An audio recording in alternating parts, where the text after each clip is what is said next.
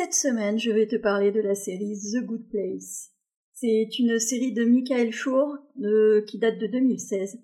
Et le personnage principal, Eleanor, ne se retrouve pas à la bonne place et va devoir s'adapter parce qu'elle veut rester à cet endroit-là. Bienvenue sur Transition, le podcast pour ceux qui sont désillusionnés par la carrière dans laquelle ils se sont investis et qui cherchent leur revenu. Leur orientation de vie non identifiée pour aller vers une reconversion réussie. La semaine dernière, je t'ai parlé d'Equilibrium, un film de Kurt Wimmer qui date de 2003, qui montrait que réfréner ses émotions n'était pas une solution. Mais aujourd'hui, si t'es d'accord, je vais te parler de hum, The Good Place. C'est une série où bah, Eleanor euh, meurt de façon euh, plutôt plutôt idiote et se retrouve au bon endroit. C'est un peu l'équivalent du paradis et c'est là où se retrouvent toutes les personnes exceptionnelles qui ont fait beaucoup de bien euh, au cours de leur vie, euh, les, âmes pures, on va dire. Sauf qu'elle se rend compte que sa présence là est une erreur, c'est juste euh, elle est là à la place de son homonyme qui est morte au même moment. Et bah, elle décide de rester parce que sa vraie place, c'est le mauvais endroit, l'équivalent de l'enfer, euh, où elle est censée être torturée, donc autant te dire qu'elle préfère rester au bon endroit. Et euh, elle décide de rester, donc de, cacher le fait qu'elle n'a pas qu'elle n'a pas le droit d'être là. Et sa présence va provoquer des événements très étranges, et donc elle va avoir du mal à se cacher, et elle va commencer à vouloir s'adapter pour pouvoir rester, parce qu'elle se rend bien compte que sinon elle va finir par se faire prendre et être envoyée au mauvais endroit. Alors quel lien je fais avec ça, avec le, monde du travail? Tout simplement, dans les personnes que j'ai que j'ai coachées, il y en a beaucoup qui sont arrivés en me disant, quand je les questionnais sur leurs problématiques, je veux trouver ma place. Et le sous-entendu était, je veux trouver ma place au travail, je ne m'y sens pas à ma place, je, je me sens totalement inadaptée euh, au travail et, euh, et je me sens pas à ma place, je, je vois pas d'autre manière de le dire en tout cas. Et le problème, c'est que bien souvent dans notre société, on en a déjà parlé, hein, mais les gens s'identifient à, leur travail et donc ne pas se sentir à sa place au travail, ça donne un petit peu l'impression de ne pas se sentir à sa place euh, dans la vie, de ne pas trouver sa place dans la vie en fait. Alors clairement, c'est quelque chose qui est, qui est courant malheureusement aujourd'hui. Hein. Le, on va au travail euh, non seulement pour l'argent, comme euh, nos parents le faisaient, mais aussi pour nous réaliser.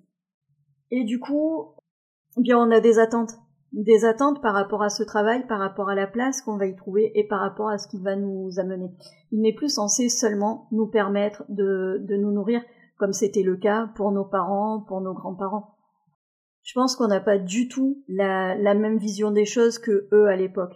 Quand je parle euh, travail avec, euh, avec mon père, pour lui, le travail, c'est fait pour gagner de l'argent, et si le travail te plaît pas, bah, c'est quasiment normal.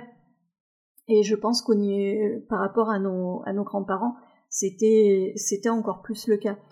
Le problème pour moi, c'est pas qu'on s'adapte plus qu'eux, parce que je pense qu'ils avaient euh, vraiment, ouais, je pense qu'ils s'adaptaient encore plus que nous. C'est juste que pour eux, c'était c'était normal en fait. Ils se posaient pas de questions et euh, bah, souvent, hein, si tu prends, euh, enfin moi mes grands-parents, s'ils avaient commis une erreur, euh, bah, ils vivaient avec en fait. Hein. je pense que à cette époque-là, une femme qui avait choisi le mauvais mari, même si elle se faisait battre en fait, elle restait avec le mari et elle changeait pas. Enfin voilà, elle avait pas, elle avait pas le choix. Et c'était pareil au niveau du travail. Si tu remontes un chouille plus loin, bah en fait le travail, tu le choisissais même pas en fait. Hein. C'était, tu faisais le même travail qu'on avait fait dans ta famille. Tu avais à peu près le même niveau d'études et, euh, et voilà, c'est, plutôt le travail qui te choisissait et tu devais t'adapter. Et il y avait une, une vision de la carrière assez, assez linéaire. Tu partais du point A, tu devais arriver à un point B qui était plus élevé, où tu gagnais plus d'argent, où tu avais travaillé plus pour cheminer le long d'un chemin tout droit. Aujourd'hui, euh, je pense qu'on a beaucoup plus d'attentes au niveau, au niveau de la vie.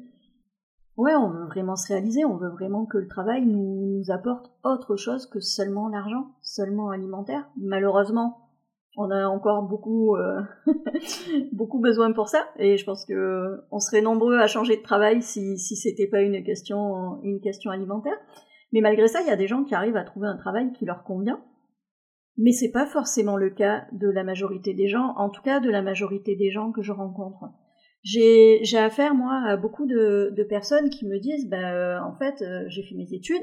Alors déjà, tu choisis tes études, t'as 18 ans, t'as jamais travaillé de ta vie quasiment, donc euh, pour savoir ce que tu veux faire, tu choisis un petit peu au petit bonheur la chance sans trop savoir ce que ça va donner.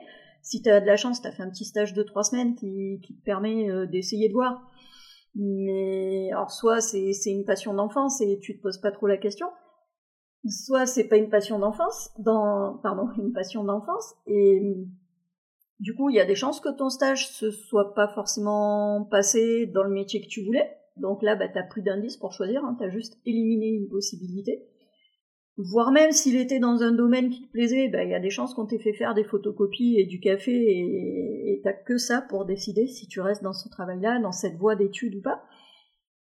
Et puis après, ben, quand tu es dans le boulot, moi je, enfin voilà, j'ai mon, dans ma famille quelqu'un qui s'est trouvé dans cette situation-là, ben, il a choisi les études et puis il se trouve dans un boulot qui, qui ne lui convient pas, alors que sa carrière débute à peine. Et bah dans ce cas-là, en fait, tu as deux possibilités, quoi. Quand tu ne te sens pas à ta place. Enfin, moi, je pense que il y a, y a deux, y a deux cas de figure, en fait. Soit tu as des petits problèmes au boulot, et dans ce cas-là, euh, oui, tu peux, tu peux changer d'entreprise et, euh, et trouver mieux ailleurs, parce que voilà, l'environnement te convient pas et, euh, et c'est tout à fait ok mais soit tu ne se sens vraiment pas à ta place dans cet environnement-là, et là moi je pense que le problème est beaucoup plus profond, hein. on a déjà parlé des valeurs, de l'identité, mais effectivement, je pense que tu es dans un travail dans ce cas-là qui ne, qui ne correspond pas à tes valeurs, en tout cas moi c'est ce que j'ai vécu. Et hum, quand j'ai vécu ça, la première fois, j'ai changé de secteur et j'ai changé de métier. Je me suis dit, bon ben comme ça, voilà, moi j'ai appris la restauration rapide, c'est pas pour moi, je vais faire autre chose, je vais dans la finance. Au moins, je change. Je vais avoir, je vais travailler dans un bureau au lieu de travailler dans un commerce. Ça va pas être les mêmes horaires, c'est pas non plus euh, les mêmes attentes derrière. T'as un travail euh, qui demande un peu plus de réflexion. Et donc, je changeais suffisamment de choses pour me dire que ça allait me, me convenir. Sauf que j'avais pas fait mon travail sur mes valeurs. Et donc, je me suis retrouvée dans la finance. Alors, je me suis éclatée un moment parce que j'avais vraiment un poste, un, poste intéressant, très diversifié, où je faisais plein de choses et euh, où j'avais une autonomie assez grande. Et puis un jour, ben, changement de direction, l'ambiance n'est plus du tout la même. Et je savais pas que c'était quelque chose d'aussi important pour moi. Un environnement conflictuel, donc euh, très très compliqué de travailler dans ces conditions-là moins moins de responsabilités, moins enfin voilà, je je vais pas tout détailler, mais des choses qui font que le boulot a perdu de son attrait, que l'environnement a perdu aussi euh, de son attrait. Par environnement, je veux dire euh, bah, les, les, personnes, les lieux, le lieu de travail et tout. Et ça devenait super compliqué. Donc j'ai fait comme on m'a appris à faire, j'ai serré les dents, je me suis accrochée, j'ai voulu faire mes preuves, prouver que bah non non, euh, si j'étais quand même à ma place et tout mais pas du tout en fait. Je, je, je me sentais pas à ma place. En fait, j'essayais de prouver aux autres que j'étais à ma place, mais moi-même, je me sentais pas à ma place. Et à partir de là, je pense que c'est, c'est compliqué. Donc, ben, j'ai refait ce que je sais faire le mieux. Je me suis reconvertie, j'ai changé de secteur, j'ai repris mes études, j'ai changé de métier, chef de projet dans l'informatique, en me disant bon ben là, je vais être au service du client, donc plus de contacts. Donc voilà, j'avais quand même des pistes hein, sur euh, sur ce qui m'allait mais euh, je n'avais vraiment pas mis le doigt sur le fait que bah, aujourd'hui, je pense que je, suis euh, totalement inadaptée au monde de l'entreprise d'aujourd'hui, parce que je suis pour obéir aux ordres ou quoi quand on m'en donne, mais en même temps, je veux que ça ait du sens, je veux que ça respecte mes valeurs. Et aujourd'hui, euh, dans, la plupart des entreprises, c'est pas forcément possible, ou en tout cas, moi, je n'y retrouve pas. Je dis pas que c'est pas possible pour les autres, hein, je parle, je parle de mon cas, mais pour moi, très compliqué de, de me sentir à ma place là.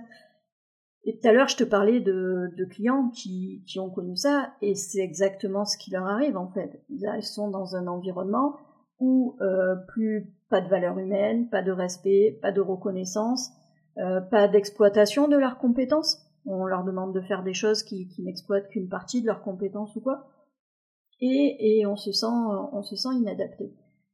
Et le problème, c'est que aujourd'hui, la réflexion, c'est de se dire, ben, je suis pas adapté, je dois m'adapter. Je dois m'adapter à mon travail. Ouais, super. En même temps, si on te demande de sortir, de dormir dans une boîte qui est trop petite pour toi et où tu dois te contorsionner pour rentrer dedans, je pense que tu vas refuser.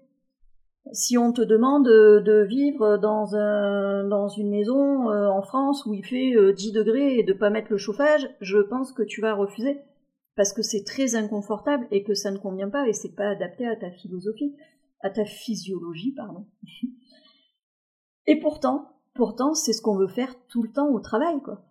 C'est ce qu'on essaye de faire. Les horaires sont pas adaptés, on essaye de faire avec, ça correspond pas, on n'arrive pas à gérer notre famille plus notre travail c'est pas grave, on essaye de faire quand même, on court, on court, on court, et c'est nous qui essayons de, de nous adapter. On te demande des tâches, de faire des, de réaliser des tâches pour lesquelles tu n'es pas formé. Ah bah c'est pas grave, tu vas te débrouiller, tu vas tout faire, tu vas te creuser la tête, tu vas essayer de chercher sur Google, Google est mon ami, et tu vas, et tu vas essayer de, de te débrouiller comme ça. Mais le problème, c'est que c'est pas une, euh, un manque d'adaptation dont tu souffres, hein. c'est pas, c'est pas qu'il faut que tu t'adaptes encore plus je pense que, au contraire, c'est que tu es déjà en train de te suradapter. T'essayes de correspondre euh, aux attentes de ton travail, de ta famille, tout ça. T'essayes de faire plaisir à tout le monde. C'est un petit peu une stratégie de, survie, hein, surtout dans le cas du travail, parce que tu te dis que sinon tu vas perdre ton travail, tu vas perdre ta source de revenus et que, et que tu, vas, tu vas te retrouver à la rue.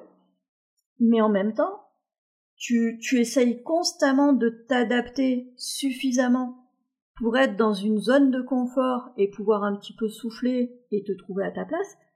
Sauf que comme t'es pas à ta place, eh ben, c'est sans espoir en fait. Hein. C'est un peu comme d'essayer d'atteindre la perfection.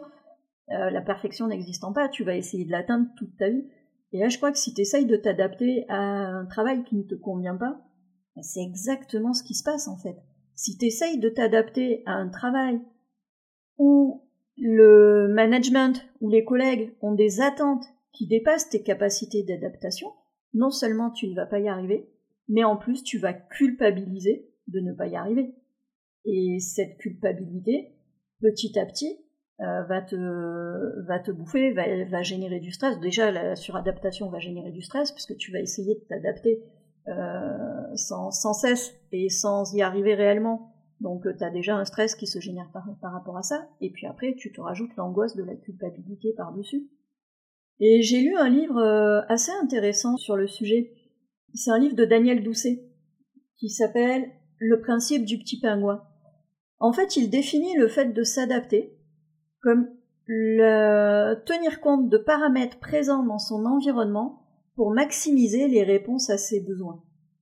Et tout est là en fait, maximiser des réponses à tes besoins. Dans le travail, ben, ça, va être euh, ta paye, ça va être l'impression de te réaliser, la fierté que tu vas retirer d'un travail accompli, ou après, bon, ça, va dépendre selon, selon toi et, et tes valeurs. Mais je crois qu'on oublie, en fait, qu'on s'adapte pour répondre à nos besoins. Et qu'au final, on essaye de s'adapter pour répondre aux attentes de quelqu'un d'autre. Et ça, c'est pas, c'est pas tes besoins. Et c'est là que tu te retrouves en suradaptation c'est encore accentué, je pense, dans, dans notre société, parce qu'en fait, on a tendance à confondre besoin avec envie. Je crois que voilà, il faudrait qu'on définisse. Euh, on est tellement harcelé par la pub, euh, par tout ce qu'on nous met sous les yeux. Euh, enfin voilà, on est dans une société de consommation, on en veut toujours plus. Et dès qu'on veut quelque chose, on se dit que c'est un besoin, mais bien souvent c'est une envie.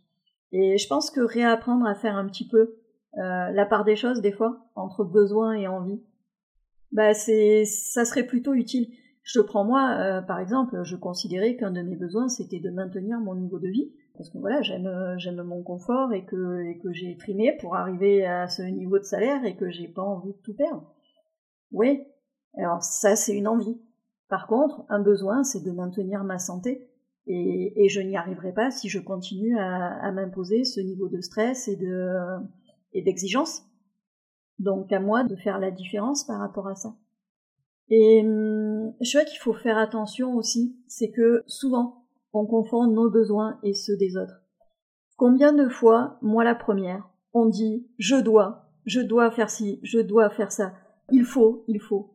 Ouais, sauf que dans ce cas-là, c'est euh, l'injonction, elle vient de l'extérieur. C'est qu'il y a une attente de quelqu'un sur le fait que euh, tu dois faire quelque chose ou il faut que tu fasses quelque chose. Mais sauf que toi, t'en as pas forcément envie. Quand ça vient de toi, tu as envie de le faire. C'est pas, tu dois le faire. Alors je parle pas bien sûr hein, des abus de langage. Moi aussi, des fois, je dis je dois faire ça. C'est une façon de dire j'ai envie de le faire et voilà. Mais, euh, mais quand c'est pas un abus de langage et que tu dis je dois et que tu le ressens vraiment comme une obligation, c'est que tu as une injonction euh, qui vient de l'extérieur. Et dans ce cas-là, demande-toi pourquoi tu dois le faire. Des fois, il y a de bonnes raisons. Hein. Clairement, je suis pas en train de dire qu'il faut se mettre en danger et arrêter de bosser. Euh, enfin voilà, il faut qu'on mange. Mais voilà. Au final, toute cette suradaptation fait qu'on s'identifie à notre travail. Parce que, bah, comme je le disais, maintenant on veut se réaliser à travers le travail, hein, c'est plus, c'est plus seulement alimentaire. Et là, pour le coup, je crois que nos parents et nos grands-parents avaient moins le problème que nous. Mais oui, on a tendance à s'identifier à, notre travail. Et ça veut dire, on m'avait parlé d'une image que, que j'aime beaucoup. D'imaginer trois cartons empilés avec faire, avoir et être. Le ver, un verbe sur chacun d'eux. Et dans notre société aujourd'hui, on a tendance à mettre le faire en premier, l'avoir en deuxième et l'être en troisième. C'est-à-dire, d'abord, je fais quelque chose pour avoir des, des, possessions, une maison, une voiture, tout ça. Et après, je suis en fonction de ce que je fais et de ce que j'ai. En tout cas, je m'identifie à ça.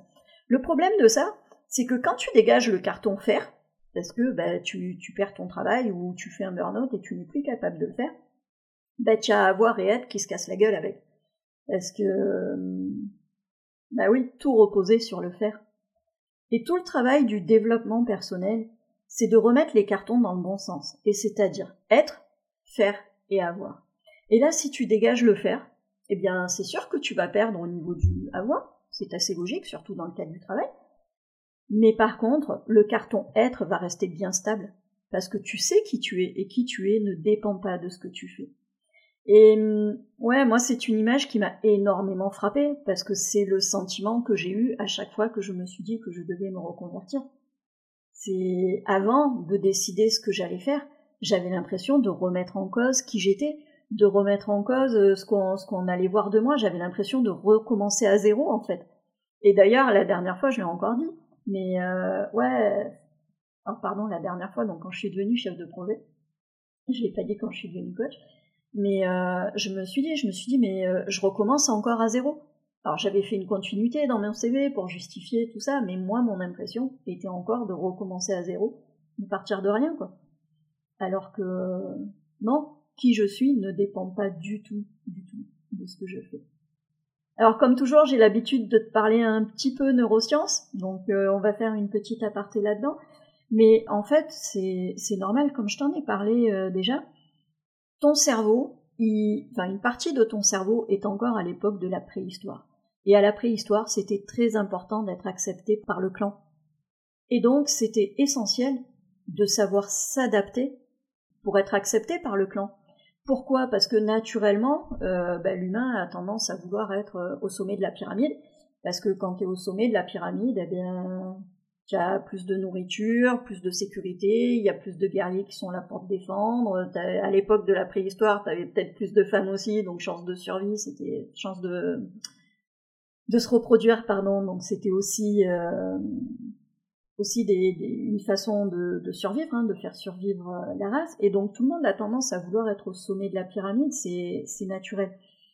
Sauf que bah, forcément, il n'y a qu'un chef dans un dans un clan, hein, donc euh, les autres devaient bien s'adapter et accepter de faire des compromis et de ne pas être le, le premier. Ils devaient accepter de donner plus de nourriture au chef pour être pris. Ils devaient accepter aussi de faire ce qu'on leur demandait de faire. Donc c'est comme ça aussi que les neurosciences expliquent ce besoin d'adaptation qu'on a. On a aussi des croyances limitantes. Je t'ai déjà parlé des croyances limitantes de l'estime de soi, mais on a tous la croyance qu'il faut qu'on soit conforme aux autres pour être apprécié. Et, ça, ça vient encore alimenter tout ce, tout ce syndrome de suradaptation qu'on a. Le problème de tout ça, c'est que ça crée un stress chronique. Plus tu es dans des attentes non satisfaites et dans, dans la suradaptation, et plus tu génères du stress et même de l'angoisse par rapport à la culpabilité dont je parlais tout à l'heure. Et le problème quand tu es dans le stress chronique, c'est tu es dans ce qu'on appelle en neurosciences dans un circuit court. Le circuit long, c'est que quand tu angoisses, t'as ton émotion qui arrive, enfin, c'est un sentiment, mais voilà, tu as ton, ton sentiment, ton émotion qui est là, et tu vas faire des allers-retours avec ton cortex préfrontal, donc avec la zone de réflexion, et tu vas commencer à raisonner. Tu vas angoisser, mais tu vas raisonner. Tu vas... Et petit à petit, tu vas relativiser et tu vas réussir à apaiser ton stress. Le problème quand tu es dans un circuit court, c'est que euh, tu arrives dans ton cerveau limbique, donc tu ressens ton émotion, et puis tu restes dans le limbique, et tu restes dans le limbique, et tu restes dans le limbique, et tu n'arrives plus à en sortir, et ça devient extrêmement compliqué de se sortir de là. Hein, c'est pour ça que les dépressions sont, sont très compliquées, parce que c'est très dur de, de remettre euh, en service le, le, cortex préfrontal au niveau des, des, émotions, et donc en fait, euh, bah on alimente, hein, parce que plus t'angoisses, plus plus t'as de sujets d'angoisser. En plus, il y a la, la, loi de Hebb qui dit que plus t'actives une zone du cerveau, plus les, les zones périphériques s'activent. Et en gros, ça veut dire que bah, si tu commences à activer une zone de la peur, du stress, eh bien, euh, tu vas stresser beaucoup plus facilement pour d'autres raisons. Et donc, ça devient encore plus un cercle vicieux. Alors, si le sujet t'intéresse, eh bien, tu peux toujours me contacter sur mon compte Instagram. Je serai ravie d'échanger sur le sujet. Et la semaine prochaine, je vais te parler d'Umbrella Academy. C'est une série de Steve Blackman qui date de 2019. Une famille de héros euh, qui a pas mal de, problèmes, des, super-héros encore, j'aime bien les super-héros, qui a, qui a beaucoup de problèmes euh, relationnels et qui croient, euh, ils croient tous que leur problème c'est l'environnement familial. Alors c'est pas faux parce qu'on verra que c'est vraiment une famille pas, pas tout à fait normale, pas très saine, mais, mais le problème est beaucoup plus profond. Et c'est juste qu'ils s'arrêtent à l'environnement alors qu'ils devraient aller creuser plus loin. Je te souhaite une belle semaine.